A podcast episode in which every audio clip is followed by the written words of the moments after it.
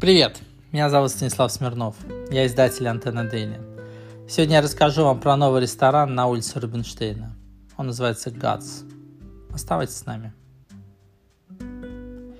Очень часто в ресторанах происходит дисбаланс формы и содержания, как в ту, так и в другую сторону. Либо фигура шеф-повара оттягивает на себя излишнее внимание, то дизайнер делает столь яркий декор, что еда уходит на второй план – тем приятнее, что в новом ресторане Гатсна Рубинштейна удалось найти золотую середину, соединив вместе концепцию интерьера и кухню.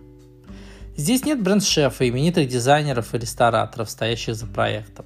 За все в ГАЦ отвечает владелица Рада Багельфер, придумавшая концепцию, собравшая из путешествий по всему миру яркие блюда.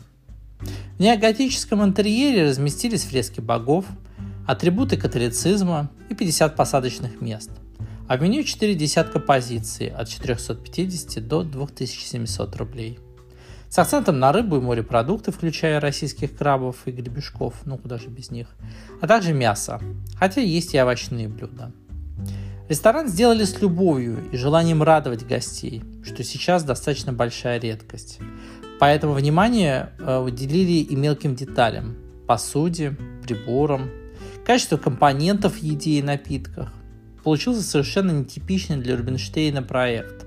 Да и средний чек здесь выше среднего для этой улицы. 2000 рублей без напитков.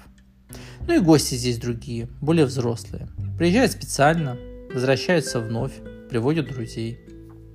За все блюда сказать не могу, не пробовал.